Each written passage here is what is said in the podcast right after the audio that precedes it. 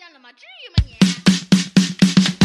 没错，日盼夜盼的鬼影安卓 APP 终于要上线啦！全新界面设计，全新会员分类管理模式，全新施阳曼尼购买系统，全新自定义听单功能，让你全情投入到鬼影人间为你营造的全新氛围中去。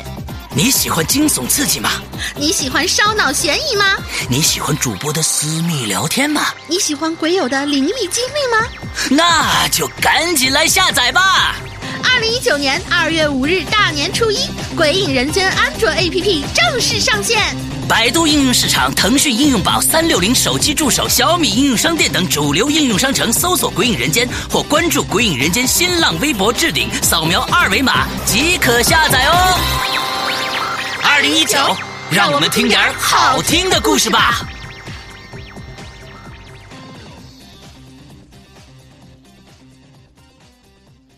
说听完这个，他们会会买会员吗？会笑吧？啊，因为是小霸王其乐无穷吧，这个范儿是吧？那好吧。对于芳芳这个喜欢刺激的女孩来说，到这里的第一晚就在散步的时候遇到了塌方，这让她很兴奋。不过，对于第二天没有看见塌方的痕迹，她和我一样，同样搞不懂是什么原因。但是芳芳却发现，经历过塌方事件的张苗表现异于常人，有些怪诞，于是他就留上了心。这一留心，却发现了更多不对劲的地方。芳芳感觉到真实的恐惧正在一步一步的靠近，他甚至觉得有一个看不见的人在暗中窥视着自己的一举一动。他之所以对这种感觉如此肯定，是因为他在自己的屋子里闻到了一股极其浓烈的烟味。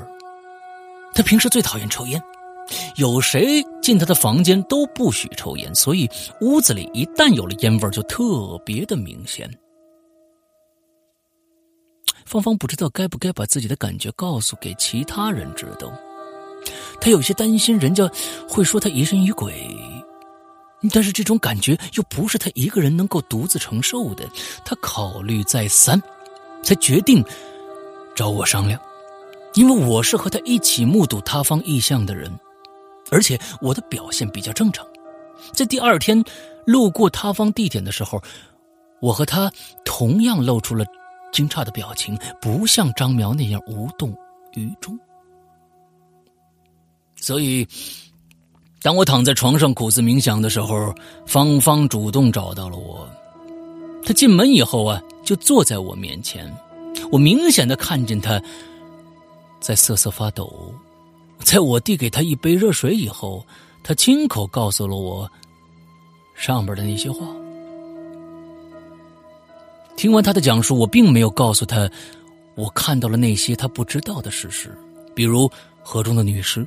他在屋子里抽烟叶子等，我是怕告诉他，他的心里会因为承受不了而崩溃，那样的话，可就得不偿失了。不过，对于芳芳能够主动找我沟通，我还是很高兴的。这至少证明了一件事情，那就是怪事确实在我们身边发生了，而不是我的臆想。我告诉芳芳，我相信他所说的一切，因为我也感觉到了。我们经过简短的商量，把目标锁定到了张苗身上，因为他亲身遭遇了塌方，按理说对塌方的印象应该比我们还要深刻。但是第二天我们在路上，没看到塌方痕迹的时候，张苗却好像毫无感觉。更重要的是，我想起了房东老大娘说过的一句话，那就是每次塌方都会有活物被埋掉，而我们遇到的这次却似乎没什么活物被埋。如果老大娘的话并不是无稽之谈，那我们遭遇的塌方也应该有活物被埋呀。那天晚上，那座房屋附近的路上，我们没有看到过其他活的动物，除了我们三个。我和芳芳一直在一起，侥幸躲过了塌方。我们亲眼看见那间房子被山石埋住了，而张苗独自进入了那个房间以后，并没有出来，所以我们当时判断他被埋住了，所以才会拼命的求救。谁知道他后来竟然莫名其妙的出来了，当时只顾着高兴了，没多想。现在细想起来，好像有很多的地方对不上。难道张淼已经死了？芳芳突然脱口而出。说完这句话，她的脸色变得十分的苍白。我看了她一眼，没有说话。芳芳已经把我心里想说的话说出来了。我们面面相觑，感觉到了整个事件开始让我们毛骨悚然。假如那天塌方是真实的，那么张苗绝不可能从那间废屋里逃出来。而按照房东大娘的说法，塌方必定会埋掉一个活物。会不会这次埋掉的活物就是张苗呢？而跟我们一起回来的，这是张苗的灵魂。不知为什么，我突然想起了在门口和房东大娘说话的时候，她看见张苗以后露出的那种慌乱和害怕的表情了。对于鬼神之说，我们历来都不太相信，但张苗身上出了问题，这已经是很明显的摆在我们面前的事情了。哎，芳芳啊，你是什么时候认识张苗的呀？是我男朋友介绍来的，我也不太熟啊。你你男朋友介绍的，张淼也是写恐怖小说的吗？我男朋友说他是一个写手，听说我们组织这个笔会啊，就想一起来玩玩。我想大家都是年轻人嘛，应该合得来，我就答应了。也就是说。在这次笔会之前，芳芳和我一样都不认识这个叫张苗的人。那么他到底是什么身份呢？他参加我们这个笔会会有什么目的呢？这些疑问，也许只有芳芳的男朋友才会知道了。事情到了这儿，不得不提一提，呃，芳芳的男朋友。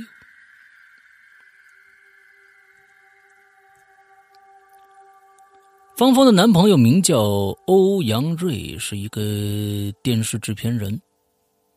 说起来，他和我也是好朋友，我们有时间会在一起喝酒聊天。他是一个有着许多奇思怪想的人，我的有些小说构思啊，就是在与他聊天的过程中感悟到的。他本来也想陪芳芳一起参加我们这个笔会的。但因为临时要赶制一档电视节目，抽不出时间，才没有同行。我记得在车上的时候，还接到欧阳瑞的一个电话，他在电话里对不能和我们一起出行表示遗憾，还托我一路上多替他照顾照顾芳芳。他把我们安排到了这个不知名的小地方，除了看到了这里绝美的风景以外，竟然还会遇到如此多的怪事。我都不知道这该算是幸运还是倒霉了。芳芳，你说张苗的表现异于常人，有些怪诞，你发现什么了？塌方那天啊，我回去喊人来救你们，在路上遇见你们的时候，我记得看见张淼满头鲜血的，回来的时候还是我给他包扎的伤口。你知道吗？当时他后脑勺上有一条很长很深的伤口，我甚至，我甚至从伤口里能看到白色的脑浆了，所以我当时忍不住叫了一声，可可他却像没事一样叫我赶紧包扎，我只能草草的包扎一下，我还担心他感染呢。可第二天早上，我看见他已经拆了纱布，伤口也没了。芳芳这么一说，我也想起来了。在我们第二天活动当中啊，的确没有发现张苗有任何受伤的痕迹留下来。大家都以为他没受伤，所以也就没特意的留意。现在听了芳芳的话，我才知道张苗当时的伤足以致命了。那座废弃的房屋被塌方的山石掩埋掉了。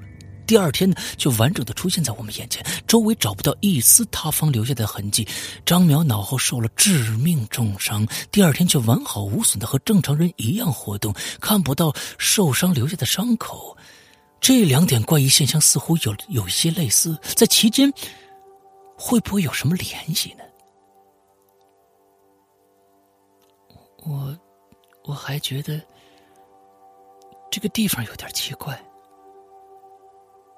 见我沉默不语，芳芳自言自语说道：“呃，芳芳，你的意思是说，这些怪事发生的，并不是因为某个人，而是因为这个地方吗？”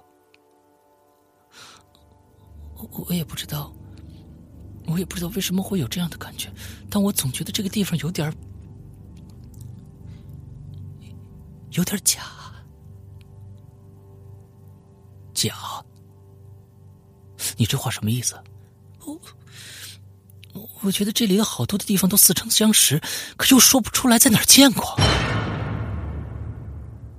芳芳的话犹如晴天霹雳一样在我耳边响起，我一下就记起我们刚到这儿下车的时候，第一眼看到周围的一切的产生的那种说不出来的感觉了。我现在知道那是什么感觉了，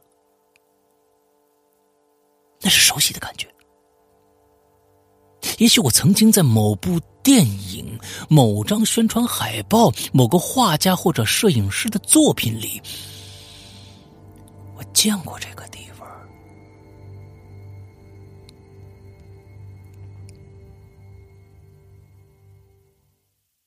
天色已经很晚了，芳芳离开了我的屋子。我呆望着天花板冥想，试图把所有的怪事串起来，但最终也没想出一个前因后果。我又使劲的开始回忆自己到底在什么地方见过了这一切，不过还没等我想起来呢，就不知不觉的睡着了。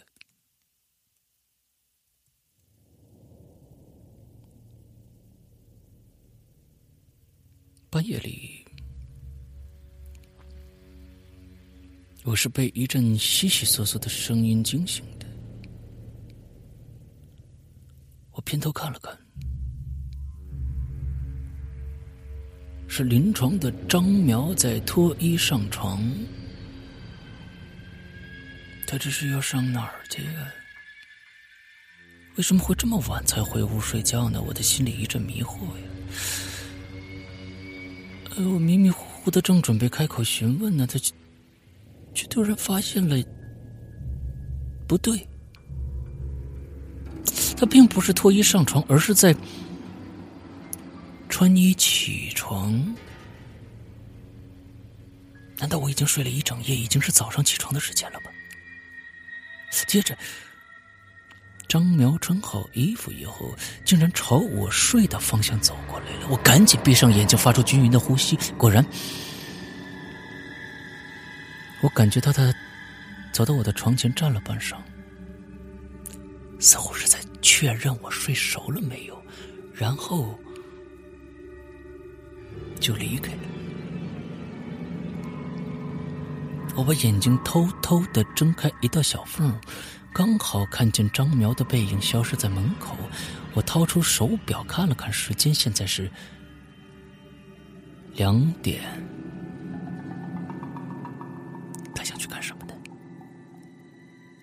好奇心让我无法再安睡下去，我蹑手蹑脚的下了床，跟了出去。张苗下了楼，穿过堂屋，走出了院子。我小心翼翼的跟他保持了一段距离，避免自己行踪暴露。午夜两点，月黑风高，一个身影在河边的小路上慢慢而行，而在他身后还跟着一个鬼祟的身影。想到这诡异而恐怖的一幕，我不由得有些不寒而栗。顾不上那么多了。为了解开心中的谜团，我只能把恐怖强压在心里头。张苗一路上走走停停，极大的增加了我的跟踪难度。好在他并没有回头，我才不至于被发现。一直走到靠近那座木质吊桥的地方，张苗停下来了。我赶紧在路边的一块大石头旁边蹲了下来，探头观察他的一举一动。张苗的身影沿着河岸慢慢的爬下去，他的身影很快就消失在我的视线里头了，但我却不敢出去看个究竟，我害怕被他发现了。好在不一会儿。嗯，他的头又从岸边冒出来了。我看见他吃力的爬上岸，似乎背上还背着什么东西。天有些黑，我看不清他背的是什么，只是感觉隐约的有点像，像个人。他转身往回走了，我一动也不敢动。他越走越近，我突然发现他背上真的背了一个人。那个人的头趴在他的肩头上，又黑又长的头发散乱的搭在他的身前面。他背的竟然是我在河中看见过的那个吃鱼，也同时被鱼吃的女人。我的心脏抑制不住的狂跳起来。张苗背着那个女人一步一步往来路走了回来，我吓得赶紧把头缩了回来，躲在了石头背后。他的脚步声离我越来越近了，我屏住呼吸，一动也不敢动。突然，他的脚步声就停了。我躲在石头后，仍然不敢探出头来去窥窥探。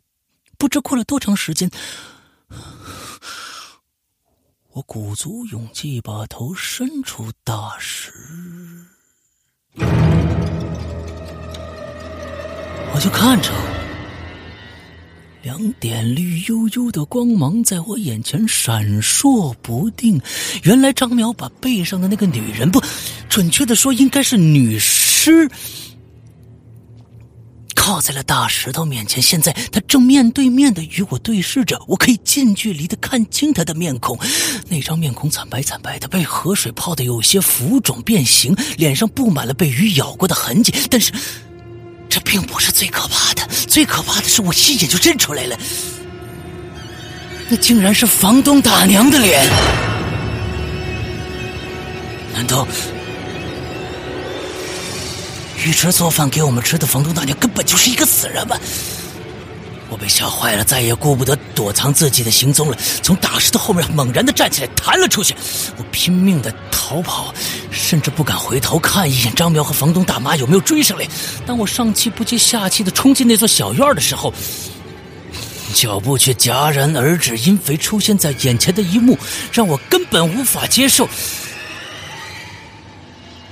屋门前，一支白蜡烛发着微弱的光线，而房东大娘正坐在蜡烛旁边，一粒儿一粒儿的包着爆谷。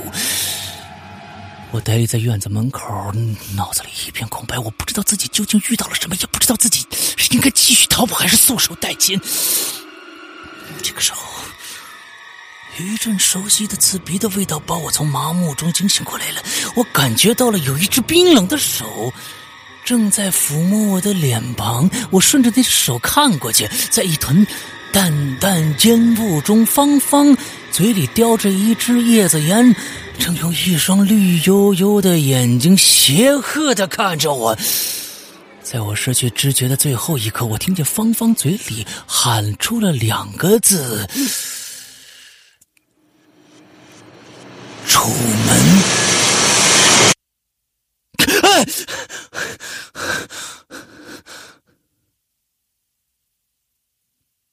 等我再次醒来的时候，已经在回去的路上了。我挣扎着从车的后排座上坐起来，芳芳马上制止了我：“哎，你快别动，躺好了，你正发高烧呢。”看着芳芳肃静的脸，我我疑惑不已啊！我我我我曾经看到的那些是是真的吗？芳芳，我我想问你一个问题，什么都不要问，现在只要把你安全送回去就 OK 了，以后。我会给你一个满意的答案。芳芳果断的拒绝了我，他替我把身上的衣服盖好，像安慰病人似的，要我接着睡觉。这这真的是一次不愉快的笔会，与我想象中的完全不同。看着身边这些昏昏。睡着的笔友们，我怀疑到底生活中是真实的，还是网络中是真实的？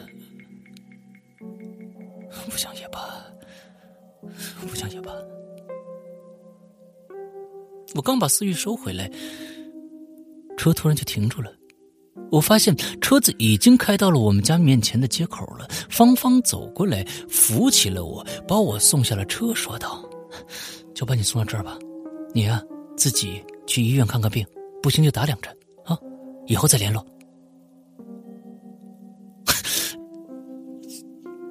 接着车子就绝尘而去了。我孤零零的站在路边，我看着空荡荡的公路，我再次开始怀疑自己的记忆中的笔会是否是真实可信的。那假如这一切是虚幻的，那根本没发生过。假如这这些经历都是我的臆想，那么，那么我。想到这些，我的头猛然一一阵的眩晕，我被自己的想法吓了一跳，一阵冷汗悄然的浸湿了我的后背。回到家以后，我大病一场，足足在家里休养了两周。即使这个样子，我也没有完全恢复过来。每当我打开电脑想要提笔写恐怖小说的时候，总会想起那次笔会。我想，我应该把笔会的经历写成恐怖小说吧，但是，我心中还是有太多的疑团没解开了。这些疑团如果不解开，那场笔会给我落下的病根也许会一直如影随形。为了解开这些谜团，我曾经很多次想跟芳芳说说我看到的事儿，不过，却不知从何说起。恐怖写手说的话，他会相信吗？一个月以后，我收到了一张请柬，是一家传媒公司邀请我参加一档电视节目的开播仪式。那档节目叫做《神秘之旅》。我按照请柬上的时间。前往参加，到了现场，我才知道我竟然是酒会的主角，因为我就是那个电视节目的主角。前面我告诉过大家，芳芳的男朋友欧阳瑞是一个极具创新精神的电视制作人。几年来，他一直在策划开辟一个新的电视栏目。为了这个新栏目，他付出了相当多的精力和心血。到节目开机前，可以说是万事俱备，只差演员了。我不清楚他的演，我不清楚他们选演员有什么特殊的要求。我只知道，最后我被选中了。可能很多人都知道，有一部电影叫做《楚门的世界》。电影里的你，电影里的主角楚门是一个从出生就开始被记录着的人，他身边的一切都是假的，包括他的父亲、母亲、同学、妻子、电视台专门为他搭了一个巨大的一个摄影棚，也就是他生活的小镇。这所有的一切，都是为了二十四小时不停歇的播放到世界各地的。当我踏上举办笔会的小山村的开始，我也就变成了摄像机下的楚门。那个美丽绝伦的小山村，就是我表演的大摄影棚。这里边，除了我是真实的以外，我身边的一切，包括芳芳、张苗、房东、老大娘，甚至河里的女士、塌方的现场、被掩埋的废物，这一切一切，全都是假的。他们利用我这个恐怖写手的好奇和探索精神，一点一点把我引入了一幕幕人为制造的诡异事件当中，真实的记录着我的恐惧及心理。我虽然在事后对自己不知情的情况下被偷拍感到极其的愤怒，但我理解芳芳和欧阳瑞对恐怖世界的探索精神。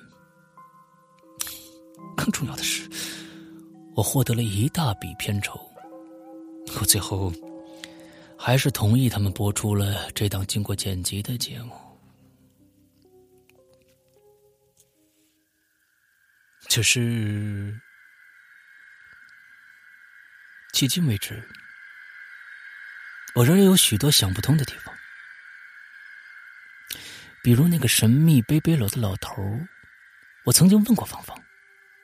他除了假装抽抽烟叶子，一步步的把我引入恐怖之中外，从来没有假扮过什么老头而他帮我问过欧阳瑞，剧组里也根本没有安排过任何的老头角色。而我一直没告诉芳芳、欧阳瑞，其实那一晚吓晕我的，并不是抽着烟叶子的芳芳。真正把我吓晕的，是他背后漂浮在半空中的那个背背篓的老头。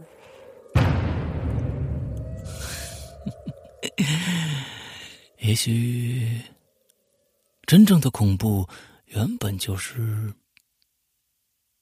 没有什么解释的吧。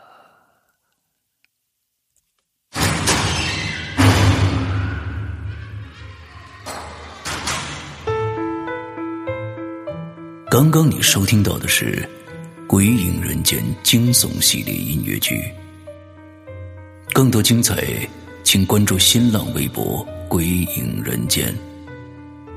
苹果、安卓手机用户，请在应用商城搜索“鬼影人间”，即可免费下载精彩 APP。夜深人静，恐惧来袭。呵呵。你准备好了吗？